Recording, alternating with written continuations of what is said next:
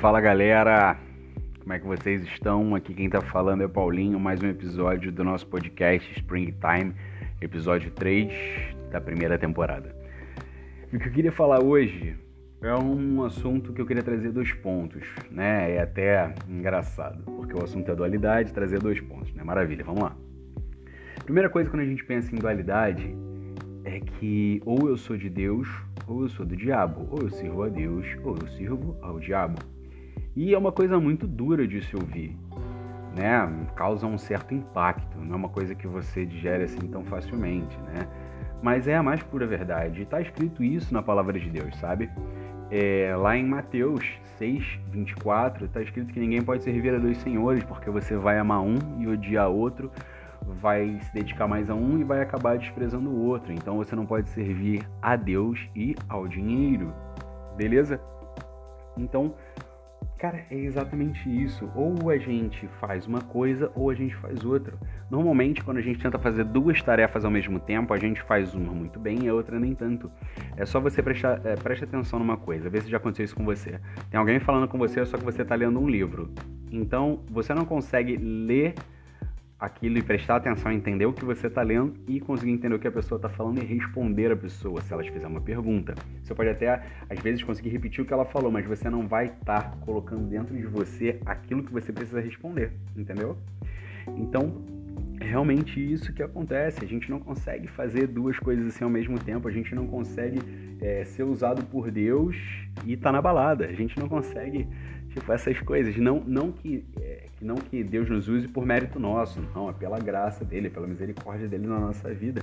Mas de qualquer forma, cara, é impossível você servir bem aos dois. Então você precisa de fato escolher um. Ou eu sou de Deus ou eu sou do diabo. E sendo de Deus, você levantar a cabeça e falar: "Não, é isso daqui que eu tenho que eu quero para minha vida, é, então é isso daqui que eu vou seguir", sabe? E mais adiante, é, também lá no livro de Mateus, Jesus também diz uma coisa forte, né? Mateus 12, 30. Jesus diz que quem não é com ele é contra ele, e aquele que não ajunta com ele espalha. Então, cara, você vê que, tipo assim, é um assunto que é tratado na Bíblia de uma maneira bem dura, porque é uma é uma decisão que a gente precisa tomar de uma vez por todas. É uma decisão que a gente precisa ter muito clara na nossa cabeça. E eu acho que a dureza dessas palavras vem justamente aí. Vem justamente por isso, porque é uma decisão que nós precisamos tomar de imediato. É uma coisa que precisa romper na nossa vida.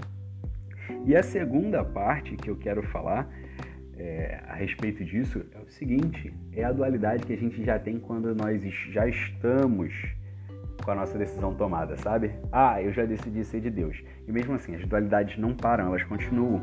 Porque quando a gente toma uma decisão tão importante assim, às vezes a gente acaba relaxando, às vezes a gente acaba se acomodando no local em que a gente está. Mas, cara, as dualidades continuam e a gente precisa continuar é, superando elas, sabe? No livro de Romanos, capítulo 3, versículo 31, está escrito: Anulamos, pois, a lei por causa da fé? De modo algum, ao contrário, confirmamos a lei. E, cara, é sobre isso que eu quero falar com você. Uma coisa não vai anular a outra. Como assim, cara? Então, a sua devocional não vai anular é, o ato de você congregar. Porque a devocional serve para uma coisa, a devocional é para você se edificar, é para você crescer em maturidade. E cara, congregar é diferente. Congregar é você estar em comunhão com o seu irmão, é você ajudar o seu irmão, é você ouvir o seu irmão. Congregar é outra história, cara. Congregar é você ministrar, é você ser ministrado. Entende? É você estar debaixo de uma cobertura. Então a devocional não vai anular o fato de congregar. Assim como o fato de você orar não vai anular o fato de jejuar. São duas coisas que precisam andar juntas, jejum e oração. Orar vai servir para você fazer conhecida do Pai as suas súplicas, os seus desejos, os seus pedidos, as suas dificuldades, é para você pedir ajuda, para você agradecer. E o jejum, cara, o jejum é para te manter mais conectado, o jejum é para enfraquecer a sua carne. Então uma coisa não vai anular a outra. Da mesma forma, ser ministrado e ministrar.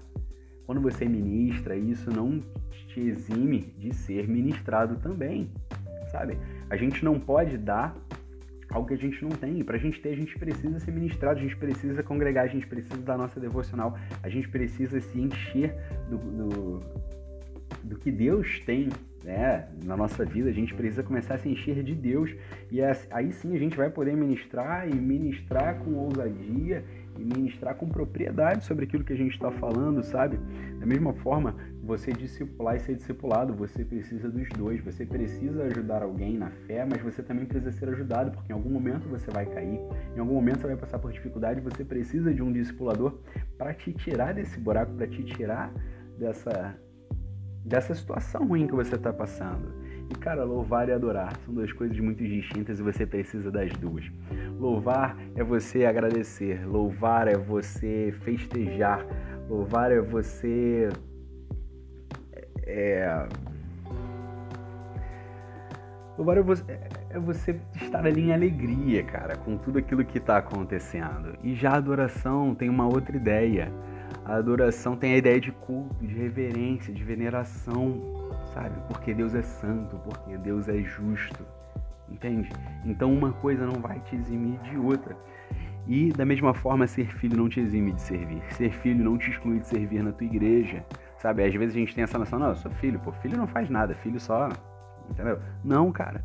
Pelo contrário, por ser filho, você tem que zelar pela casa do seu pai, você tem que zelar por tudo que há na casa do seu pai. E a maneira que a gente tem de zelar é servir também. É servir quem chega, é servir quem já está, sabe? É, é manter limpo, é manter organizado. Cara, todas essas coisas são importantes. A gente não pode escolher uma coisa ou outra, mas a gente tem que fazer tudo isso. A única coisa disso que eu falei que a Bíblia manda a gente escolher é o caminho, a bênção ou a maldição, mas escolhe pois a bênção para que vivas.